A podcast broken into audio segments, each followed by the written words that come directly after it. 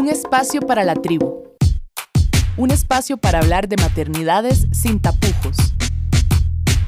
De madres y desmadres. Hola, hola, soy Gloriana Rodríguez Corrales. Bienvenidas y bienvenidos al espacio de Madres y Desmadres. Agradecerles siempre la sintonía, la compañía y bueno, este espacio que nos damos todas las semanas una hora para hablar de estas maternidades y paternidades sin tapujos. Nadie nace aprendida o aprendido. De madres y desmadres. Hola, buenas. Mi nombre es Susana. Yo le dije adiós a la maternidad como una decisión. Tengo 38 años y siempre me dije a mí misma que no quería ser una mamá de 40. No porque las mujeres no pudieran ser mamás a los 40, pero en mi caso por una cuestión de energía. y pues para mí en 38 y 40 es casi la misma cosa. Además que estoy soltera y bueno, mucha chance de salir ahora en pandemia, como que no, ¿verdad? Entonces ya a mí las matemáticas no me daban y esa fue una de las razones. Otra de las razones fue porque cuando tuve la idea de ser mamá, que bueno, fue casi que toda mi vida, ¿verdad? Que algún día iba a ser mamá. También tenía la idea de darle una familia a ese hijo, a esa hija, un papá. Y pues como les dije antes, estoy soltera todavía, no estoy como que para conocer a nadie en este momento y bueno, esa es otra de las razones. Y la última razón es porque siempre he sido una persona depresiva, tengo depresión crónica y las posibilidades de heredarlo son altas. No quisiera tener un hijo y que tenga que pasar por lo que yo pasé.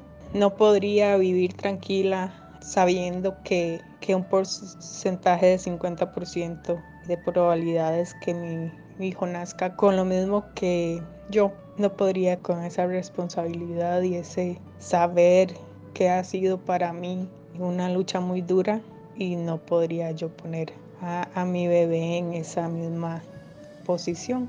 Eh, esa es la última razón y fue duro, sí, porque siempre estuvo en mí esa idea de que algún día, algún día, algún día hice el curso de Dulas el año pasado y pues ahí me, me renació, ¿verdad? Ese sentimiento de querer ser mamá, viendo tanta maravilla, ¿verdad? Cómo es el cuerpo humano de increíble y cómo se dan las cosas. Pero pensándolo bien, y yo creo que esa es una de las cosas que más me ayudó a mí a tomar la decisión fue interiorizar, pasar tiempo conmigo misma de verdad, conversar conmigo misma y también tener cabeza fría, ¿verdad? Y decir, ok, un bebé en este momento de mi vida no, no concuerda con mi estilo de vida tampoco, ¿verdad? También, perdón, esa es otra de las razones. Y en realidad no es para mí. También fue difícil aceptarlo porque sabemos bien que la sociedad también nos manda a, casarnos y a tener bebés, formar una familia y pues mi situación ha sido muy diferente a lo que la sociedad nos impone. Esa era una contracorriente con la que nadar también, ¿verdad? No decidir no ser mamá. Y también me ayudó a hablar con otras mamás hablar con amigas que tampoco están seguras si quieren tener hijos. Pero más que todo fue esa conversación hacia mi interior que me ayudó a, terminar de tomar la decisión y estar tranquila con ella de que también está bien este estilo de vida y no tengo por qué sentirme mal. Espero que mi historia también ayude a alguien más, ¿verdad? Que tal vez está pasando por lo mismo o algo parecido. Que de verdad que yo creo que lo mejor es encontrarse con uno mismo y, de verdad poner cabeza fría y, y tomar una decisión, sea cual sea. Entonces, creo que esta es mi historia. Fue un gusto compartirla con ustedes y espero que tengan bonita semana. Un abrazo. Seguimos con de Madres y Desmadres. encuentro acompañada de Carla Heilbron, quien es coach en el proceso de MMK y también es una persona que se dedica a acompañar a otras personas para conectar con el poder y la sabiduría interna. Un acompañamiento que se hace necesario siempre, ¿verdad? Pero que ahora en estos tiempos, pues nos damos cuenta de cuán importante era estar acompañadas y acompañados. Eso quiere decir que este programa va a acompañar a esas personas que quizás tienen o tuvieron ese deseo intenso de ser mamás o de ser papás, pero que por diferentes circunstancias no lograron llevarlo a cabo de la manera en como ellos querían. Estamos hablando hoy sobre personas que tienen que hacer su duelo con respecto a la maternidad y con respecto a la paternidad. Y Carla, el proceso de decidir ser mamá es tan complejo como el proceso de decidir no serlo. Pero cuando la naturaleza o las condiciones y las circunstancias de alguna manera inciden en esa decisión, el proceso puede ser más doloroso. ¿Cómo has visto vos desde tu experiencia este proceso de acompañamiento a mujeres y familias que quizás no han podido cumplir de acuerdo con sus expectativas este sueño de ser mamás o papás. Primero que nada, muchísimas gracias por esta invitación y por poder estar aquí nuevamente en el programa porque me encanta conversar, me encanta pues este espacio. Y ando un poquito hacia tu pregunta. Hay dos cosas yo creo que son como importantes en estos procesos. Uno es que muchas veces nos empezamos a sobreidentificar con los roles, con esa idea, con esa identidad de que si no soy mamá de esta forma, ¿qué soy? O sea, no, no soy nada, porque tenía tan fijada esa idea de que tenía que ser mamá por medio de un embarazo y de repente eso no sucedió, que es como que se nos desborona todo. Y cuando nos aferramos a estos roles, sea como mamá o sea como cualquier cosa, como trabajadora, ¿verdad? Ahora que están cambiando también de esta situación mundial que nos está invitando a, vernos y, a, redefinirnos, ¿verdad? Pero cuando yo me sobreidentifico como soy la hija, soy la mamá, soy la trabajadora independiente o soy la trabajadora en un negocio o en el sector público o el sector privado y solo esas cosas me definen y esto se acaba o no sucede como yo creo, entonces de repente es como que entro en este vacío de decir, ¿y ahora quién soy? Y una de las cosas que en mis procesos me gusta que la gente encuentre y defina es que somos mucho más que solo esos roles. O sea, si nosotros nos ponemos a explorar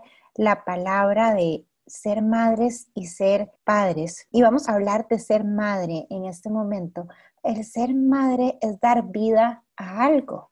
¿Y qué pasa si podemos canalizar y fijarnos a todo lo que le hemos dado vida en este mundo? A nosotros mismos, tal vez a ideas, a proyectos, carreras, ejercicio, disciplinas, ¿verdad? Hay muchas cosas que salen de nosotros que nosotros le damos vida. Y eso es ser creadora de una vida de algo en la vida. Y lo otro también que me ha sucedido mucho en este tipo de acompañamientos es que cuando soltamos esa idea de cómo tiene que ser, aparecen otro montón de oportunidades. Y entonces he tenido el caso de mujeres que han intentado, parejas que han intentado o sea, muchísimos ciclos, cantidad infinita de ciclos de fertilización asistida y que de repente en días dicen, pero si yo soy más que esto, o sea, si yo puedo dar amor de miles de formas. Y de repente, en el momento que cambió eso, esa mentalidad,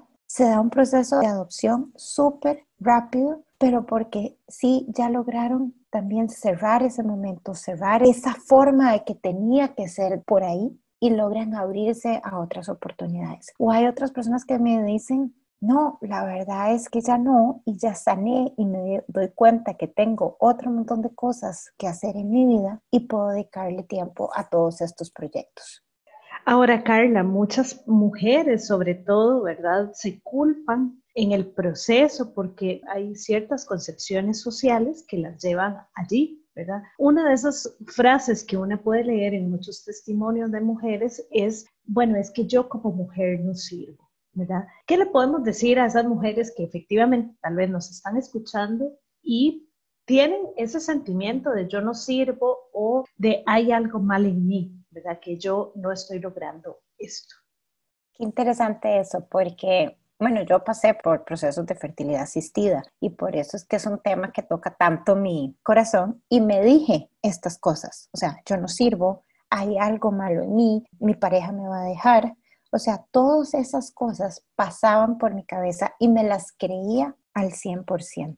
Ahora descubrí que resulta que todas esas cosas solo vivían en mi cabeza, porque en realidad no hay absolutamente nada malo con ninguno de nosotros. Puede ser que sí, que nuestros cuerpos funcionen de cierta forma, que para unos sea más fácil quedar embarazados, que para otros no, que para unos sea más fácil correr, para otros no, para otros sea más fácil escalar montañas, para otros no. O sea, todos los cuerpos funcionan de forma diferente, pero en esencia no hay malo nada con ninguno de nosotros. Y parte es empezar a soltar esas creencias, le llamo yo. O sea, son como estas creencias, estos pensamientos que empiezo a tener yo recurrentes hasta que creo que son la verdad y que eso es lo que es y que eso es lo que está sucediendo. Y empezar a cuestionar un poco eso y a darme cuenta que en realidad tal vez lo único malo que hay conmigo es creerme que hay algo malo conmigo, porque, porque no hay nada malo conmigo. Pero yo sí he estado sentada ahí en esa silla y entiendo lo difícil que es a veces dar ese salto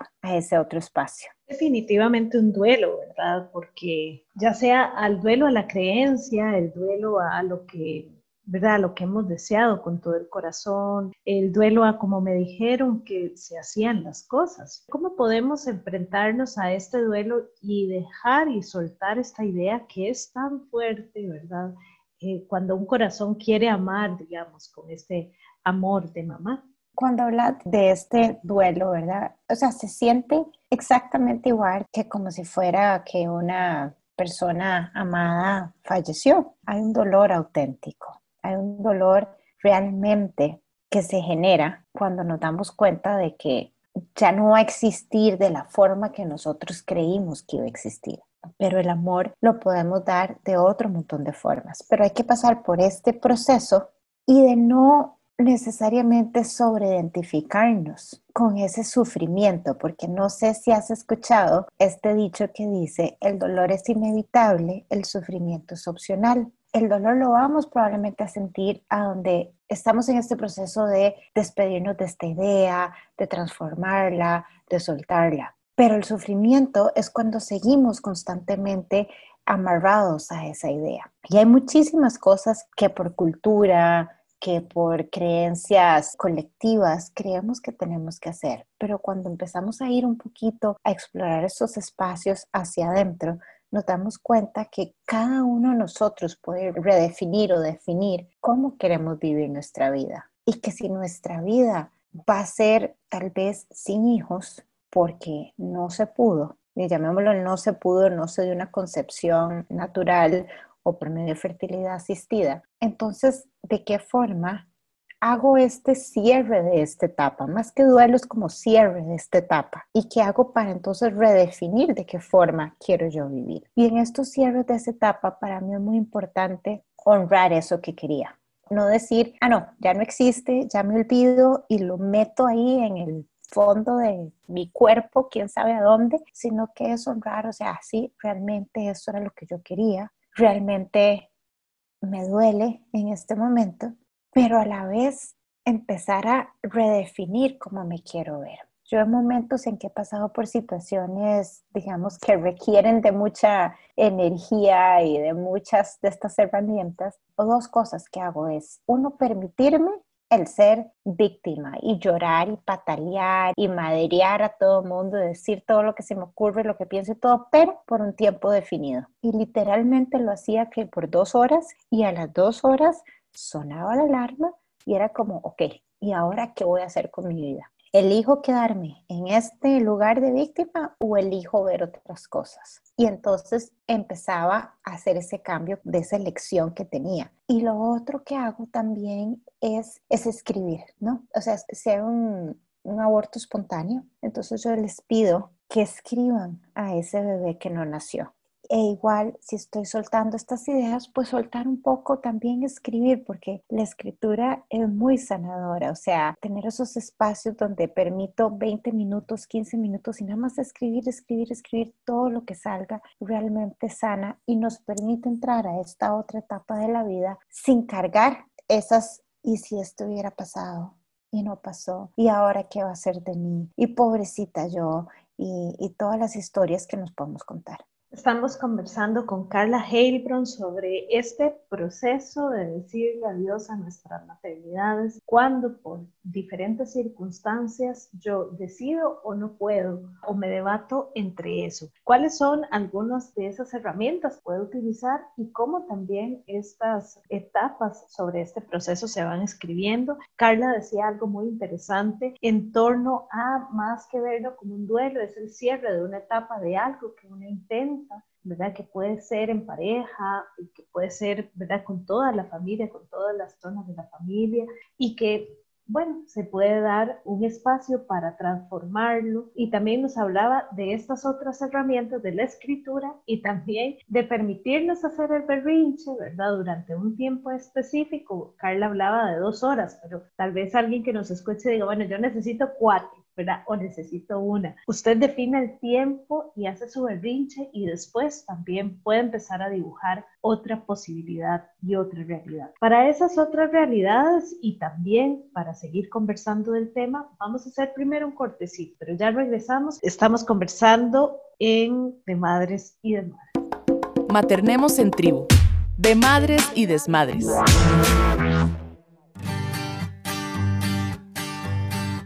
Hola, les saluda Mariana Luzuriaga de Levante la Mano y este es el episodio que les preparé para hoy. Doña Mariana, qué pena, pero se le vieron las nalgas, decía el mensaje por WhatsApp que una profesora de mi hija me envió un tiempo atrás. Se lo comunico por si acaso alguna mamá le escribe al respecto agregó la profe con simpatía, un poquito de pena ajena y a modo de usted ya quedó avisada. Les confieso que cuando vi el mensaje de la profe lo primero que pensé fue, ay no, otra vez me escribió la profesora, ahora qué pasó. Luego lo leí, lo releí, miré para abajo y sí, estaba en calzones. Evidencia en mano, bueno, en cuerpo, así todo lo negué. Mi cabeza, digo, lo negó. No lo podía creer. Si no fuera así, no le hubiese hecho la pregunta que le hice a la profe. Eh, ¿estás segura? ¿De qué color eran mis calzones? Me dijo, como azulcitos, me escribió, más bien. Y sí, bingo, la resolución de la cámara del Zoom es más buena de lo que imaginamos. Y además la nitidez de la imagen, otro punto alto de Zoom o de la cámara por lo menos que usa la profe. Porque además me permitió describir lo que yo estaba haciendo en ese cuarto. El chat continúa con un, doña Mariana, usted se agachó y anda hilo. Chan, se me caía la cara de vergüenza. Ella no la podía ver, pero traté de expresarle toda esa pena por WhatsApp con todas las palabras que existen en nuestro idioma para pedirle disculpas a alguien por semejante acto de descuido, de desnudez. Creo que estoy hasta roja en este momento. Por Dios, qué pena. Bueno, son esas situaciones que se dan como parte de la nueva modalidad o normalidad que nos tiene como locos a todos desde marzo. Hemos visto muchos chascos vía Zoom, muchos memes, un profesor desbordado por el estrés, una profesora celebrando un acto cívico cansada de oír a sus perros ladrar de fondo y lanzar en vivo e indirecto una cantidad importante de improperios, niños en pañales por doquier paseándose en medio de videoconferencias, profesoras multitasking en media clase corrigiéndole la tarea a sus propios hijos y al mismo tiempo poniendo el agua para hervir los fideos. Me escucho y al mismo tiempo sigo buscando en alguna parte de mi cerebro más ejemplos de bloopers en Zoom y sí, llego a la conclusión que nada es más avergonzante que un grupo de quinto grado vea tus calzones en vivo, en directo y a todo color. Esta nueva forma de educación a la que estamos sometidos todos, incluidos nosotros los papás, porque dependiendo de la edad de nuestros hijos tenemos que estar más o menos involucrados en que si se conectan o no se conectan, pues esta forma nueva nos ha venido a enseñar muchas cosas. La más importante creo que es la adaptabilidad. Es increíble la capacidad que tienen los niños de hacerle frente a los cambios. Pensemos que de un día para el otro pasaron de ir a la escuela aprender por medio de un dispositivo. Modificaron sus gustos, preferencias y hasta sus conductas aceptando lo que les tocaba para cumplir los objetivos. Claro, no quiero discriminar a profesores y a padres en este proceso, todos somos unos campeones sin ninguna duda. A los profesores les reconozco y agradezco muchas cosas, sin embargo destaco esa creatividad, esa nueva forma de transmitir conocimientos, de enseñar, que les permitió y les permite optimizar procesos y lo más importante, lograr que un grupo de chicos los escuche, aprendan y hasta en el mejor de los casos se diviertan. Porque sí, aunque ustedes no lo crean, también hay de esos profesores divertidos que logran que los estudiantes disfruten esta nueva forma de aprender. El sentido de colaboración entre todos también ha sido asombroso. El intercambio de ideas y el trabajo en equipo ha permitido que esto funcione y que padres, niños y adolescentes se conecten bajo un mejor clima en la casa y la resolución de las tareas pues se logre. ¿Se acuerdan en España a finales de marzo lo que pasó con el tema de la cadena de WhatsApp que se convocó a aplaudir a los niños por aguantar el confinamiento? Bueno, me parece que hoy deberíamos ir por la calle con un megáfono, así tipo perifoneo, gritando a los cuatro vientos lo orgullosos que estamos de nuestros hijos y los miles de aplausos que se merecen también. Por no solo estar separados físicamente de sus amigos y de su escuela, sino también porque están cursando casi hace seis meses sus respectivos años lectivos desde sus hogares con el costo que esto conlleva. A los docentes también los aplaudimos. Desde sus hogares siguen trabajando cada día para que sus alumnos, nuestros hijos, nietos, sobrinos, primos, puedan seguir estudiando y no pierdan el ritmo de las clases. Los docentes son un pilar fundamental en esta crisis, ya que con su motivación y su dedicación diaria contribuyen a que la educación no quede interrumpida en una situación como la que vivimos. Por último, no hay que olvidarse de nosotros, los adultos, los padres, los abuelos, los tíos, los cuidadores. También nos merecemos millones de aplausos más por enfrentar esta pandemia con paciencia, dedicación y con mucho, mucho amor. Algunas aclaraciones en mi defensa antes de cerrar este relato. Aquel día no andaba hilo, pero sí un cachetero metido, así como el jueves, que está en el medio de la semana. No estaba agachada por jugar de sexy, sino que andaba levantando del piso todo lo que me había dejado tirado. O sea, imagínense la cantidad de veces que me agaché.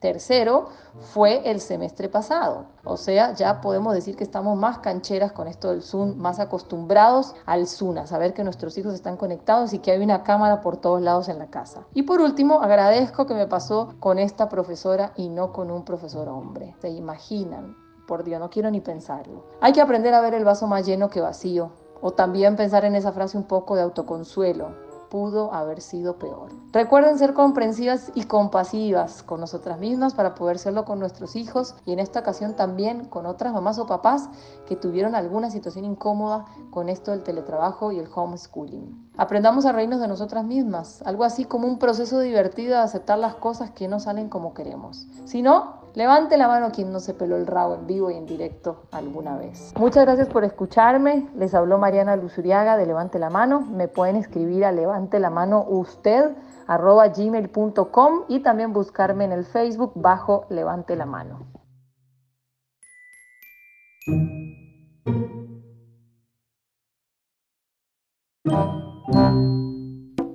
Maternemos en tribu, de madres y desmadres.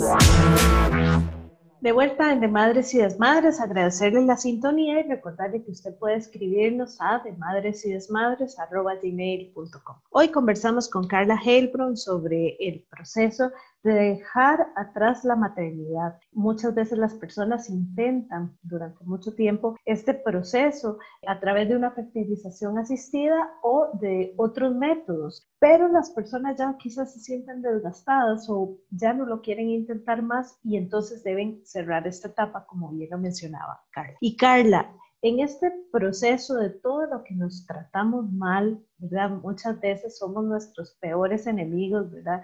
Y deberíamos más bien tratarnos como nuestras mejores amigas. Pero en situaciones tan graves, estas herramientas, ¿verdad?, de, de, la dulzura con nosotras mismas a veces no están presentes. Nos diste dos pistas de cómo podemos ir trabajando el tema, pero ¿qué otras pistas y qué otras actividades palabras, afirmaciones, no sé, podrían las personas ir adentrándose para profundizar en cada uno de los procesos, que además, me imagino yo, cada proceso es totalmente distinto. Definitivamente cada proceso es distinto, ¿verdad? Y cada persona lo vive desde lo que sabe, de lo que conoce, desde sus propias experiencias. Y por eso a mí me gusta esta idea de volver a conectar con la sabiduría interna, porque la sabiduría interna va más allá de estas experiencias, de este conocimiento cultural, de estas ideas, de estas preconcepciones que tenemos, que es como debe funcionar el mundo y lo que debe suceder. Entonces hablábamos del berrinche, sí, que como dijiste, eh, yo lo ponía en dos horas, pero puede ser tres, cuatro, un día, dos días, tres días. Y es permitir el espacio para que todas esas emociones que han estado guardadas se liberen. En el proceso MMK tenemos una metodología específica para liberar esas emociones, pero una forma de hacerlo nosotros es permitiendo esos berrinches, porque no sé si sabías que las emociones en sí duran 90 segundos. O sea, eso es todo lo que dura la emoción. De ahí en adelante, lo que mantiene la emoción viva es todo lo que nosotros nos decimos de lo que está sucediendo. Eso es muy interesante, pero todos nos contamos muchas historias y entonces a veces no son 90 segundos y a veces necesitamos hacer el berrinche. Pero a la vez es tan liberador cuando uno no sé, se echa su buena llorada o su buena, hay gente que lo libera haciendo ejercicio, pero se siente uno como tan relajado, tan fresco después de eso, que es importante, hablamos de la escritura. Otro que a mí me gusta muchísimo es conectar un poquito con la naturaleza, es moverse. A mí me gusta caminar, ahora he descubierto un, nuevo interés que es andar en bici en la montaña, pero porque salgo en las mañanas y veo los pajaritos y veo los árboles y veo la neblina y veo el sol donde está saliendo y veo todas estas cosas y eso me ayuda a conectarme conmigo. Entonces, eso nos permite también ver en la naturaleza que estos ciclos de vida y de muerte, de etapas, es parte de la naturaleza. O sea, digo, ves como el árbol estaba hoy y mañana se cayó y está creciendo otro árbol y están creciendo cosas constantemente. Pero cuando tenemos un lenguaje y esta es la otra cosa que quería tocar, un lenguaje que nos dice es una pérdida, es un duelo, no soy capaz. O sea, cuando este lenguaje nos empieza a limitar, nos empieza a poner en este lugar donde no voy a poder más, entonces es como muy difícil. Entonces a mí me gusta empezar a observar ese lenguaje. Y yo sé que esto de observar suena medio extraño, pero es como cómo estoy hablando, cómo me estoy expresando, cómo me estoy expresando, me estoy expresando como un duelo o como un cierre de una etapa, porque son diferentes. ¿Es una pérdida o es algo que, que sucede, como sucede en la naturaleza? Entonces, ¿cómo vivo yo los diferentes momentos? Ahora, Carla, el tema de la pérdida es que también cuando, digamos, cuando entre comillas perdemos algo, ganamos otro montón de cosas. Es decir, yo no sé, perdí un juego, pero gané amigos que me consolaron cuando estaba triste, ¿verdad? Porque había perdido el juego. Es decir, como que todo proceso tiene como estas dos fuerzas, ¿verdad? Y en la naturaleza podríamos hablar del yin y el yang, pero también podríamos hablar de la tercera ley de Newton, ¿verdad? La cosa más básica, que a una fuerza de determinada magnitud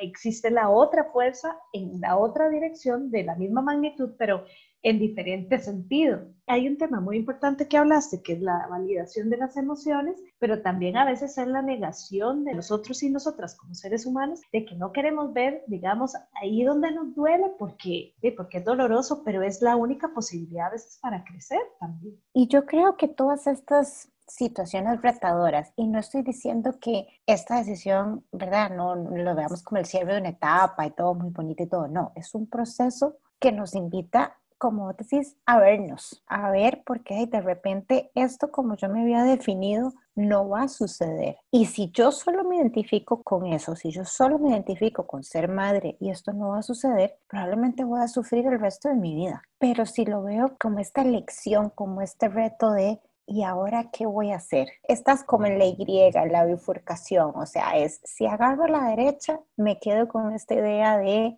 la que nunca fue madre, la pérdida, la que van a señalar, la que no fue capaz, una pareja que no se logró nada, o elijo ver de qué forma esto me va a hacer crecer, me va a permitir otro espacio, me va a permitir cambiar ciertas ideas o ciertas perspectivas, me va a abrir posibilidades, como dijiste, ¿verdad? O sea, en el juego perdí, pero gané. En la vida, en la naturaleza, se muere la hojita, pero crece otra. ¿Y qué pasa si eso que crece es esta pareja más estable, este proyecto, este negocio, este arte, este movimiento? O sea, pueden aparecer un montón de cosas, siempre y cuando le demos espacio.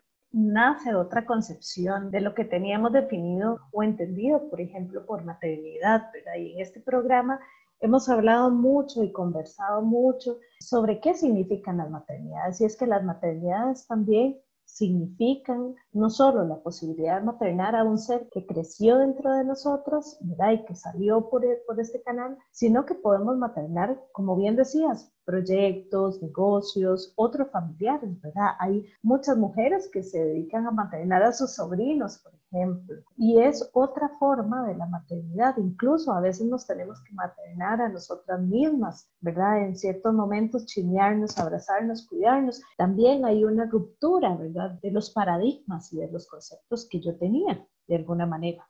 Y esto que estás diciendo en este momento, maternarnos a nosotros mismos, nosotros mismos, es tan importante porque muchas veces es como que tenemos todo este amor, digamos, que queremos canalizar hacia este bebé o hacia este hijo, ¿no? Porque tenemos esta concepción de que de esa forma es la maternidad. Pero ese amor no nos lo estamos dando a nosotros mismos. No nos estamos hablando, ¿verdad? Como decías ahora, como, como la mejor amiga, sino como el peor enemigo de todos. O sea, así todos juntos, esa es la voz con que nos hablamos. Entonces, canalizar esa energía, esas palabras de amor que teníamos hacia otros, hacia nosotros mismos, genera un cambio importantísimo. Y es permitirnos ese abrazo, permitirnos que nos chineen, chinear a otros, pero es donde empezamos a ampliar un poco el concepto de maternidad. Porque si nuestro único concepto es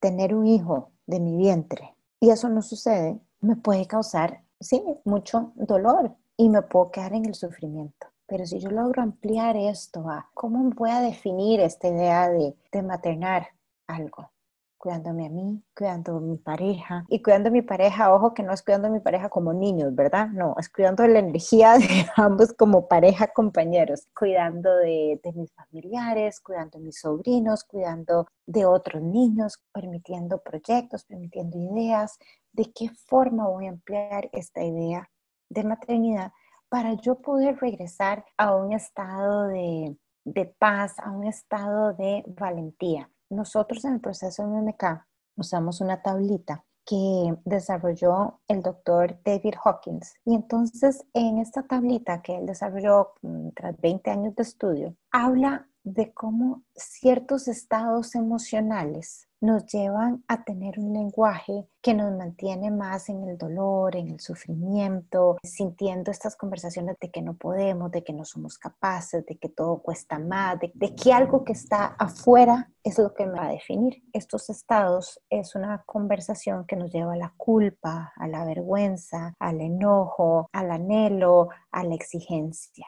Pero cuando nosotros logramos cambiar esa conversación y entendemos que son mucho más allá de estos roles o identidades y podemos accesar ese poder interno y empezamos con una conversación de valentía, de no sé por qué esto me está sucediendo, pero yo puedo con esto, yo sé que yo puedo con esto. Yo puedo observar esta etapa, yo puedo dar este paso. Ahí cambia la conversación y empiezo a conectarme con ese montón de posibilidades. Y de ahí puedo seguir a la neutralidad, a la aceptación, a la buena voluntad, al amor, a la alegría, etc.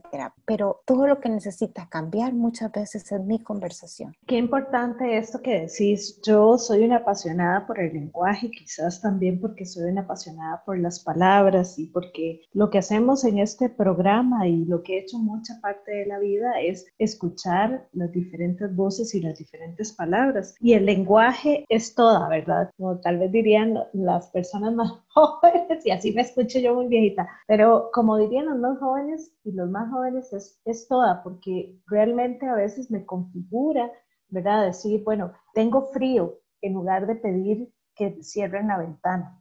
Son dos demandas distintas para una misma acción. Me conecta con lo que yo soy, con lo que quiero y con lo que puedo poner en esta energía que hablabas de cuidar esta energía con respecto a las otras y a los otros, pero qué importante es cuidarlo para nosotras y nosotros mismos. Cuando decías esto también de la valentía, pensaba yo que, bueno, cuando uno acepta que algo le sucede, ¿verdad? Que algo no puede, también es reconocer el poder de su vulnerabilidad, Y decir, bueno, no puedo esto, pero frente a esto hay estas otras opciones, ¿verdad? Y siempre hay una opción B. Si el plan A no salió, hay una opción B, ¿verdad? Y en ese sentido también me parece a mí que si muchas veces una siente que no puede una solita, pues también puede tener la opción B de buscar el acompañamiento requerido. Y en ese sentido, Carla, también para ir cerrando, si la gente quisiera conversar con vos, porque vos acompañas procesos ¿verdad? en estas decisiones de familias que cumplen sus objetivos, ¿verdad? De acuerdo con el plan que traían y otras familias que tienen que variar el plan. ¿Cómo pueden las personas contactar con vos? Yo tengo en Instagram mi página, o no sé cómo se dice en Instagram, pero bueno, es Carla Fertility coach y ahí me pueden encontrar y me pueden enviar un mensaje directamente en el Instagram o en el Facebook también como Carla Fertility Coach y ahí me, me encuentran. Y el acompañamiento que yo hago sí es como para estas parejas, sobre todo la parte de la mujer, no porque honro y respeto muchísimo a los padres y a, las, ¿verdad? la parte masculina de este proceso, pero generalmente la mujer tiene más, como que tiene un poco más de carga en estos procesos, ¿no? O sea, tiene la menstruación, las hormonas, si se tiene que inyectar, si los exámenes y muchas de estas cosas. Pero a mí me gusta como casi que soltar el objetivo, que digamos sea un embarazo, y que sea como, o sea, ¿quién quiero ser yo en este proceso? Porque en el proceso, en el viaje, no sabemos qué va a suceder. ¿Quién voy a elegir ser yo durante este proceso? Entonces, por medio de de esas dos o en Facebook o en Instagram, ahí está. O me pueden enviar un mensaje también al 6055-6066. 6055-6066, al mejor estilo de la radio tradicional y vieja que repetíamos las cosas, ¿verdad? Disculpas a las personas que nos escuchan en podcast, pero bueno, así es también estos medios. Antes, ¿se acuerdan cuando pedíamos canciones para grabar? y les pedíamos que no, que no pusieran nada. Bueno, Glory, nos estás dejando un poco mal, ¿no? Con la edad. ¡Qué divinas! O por WhatsApp, más 506-655-666, por si acaso nos están escuchando en otros lados. Sin lugar a dudas, aquí somos también internacionales. Carla, muchísimas gracias por acompañarnos en este espacio, esta que también es tu casa, ¿verdad? Y todos estos temas, lo que trabajas constantemente, pues también es muy importante el trabajo que haces de acompañamiento a otras personas y también para la sociedad. Qué linda, Gloria. Un millón de gracias por esta invitación. Gracias a todas las personas que nos escuchan en este programa tan lindo que has creado de Madres y Desmadres. Y te agradezco muchísimo. Te mando un gran beso virtual como es ahora y esperamos vernos pronto. Y bueno, invitarles a que nos escriban a de madres y gmail.com. Hoy conversamos con Carla Heilbrun sobre el proceso de cuando una debe decirle adiós a su maternidad. ¿Cómo hacerlo? ¿Qué herramientas podíamos construir. Bueno, y pueden repasar esto en la plataforma también de podcast en De Madres y Desmadres en Open Spotify. Yo soy Gloriana Rodríguez. Muchísimas gracias. Nos encontramos la próxima semana.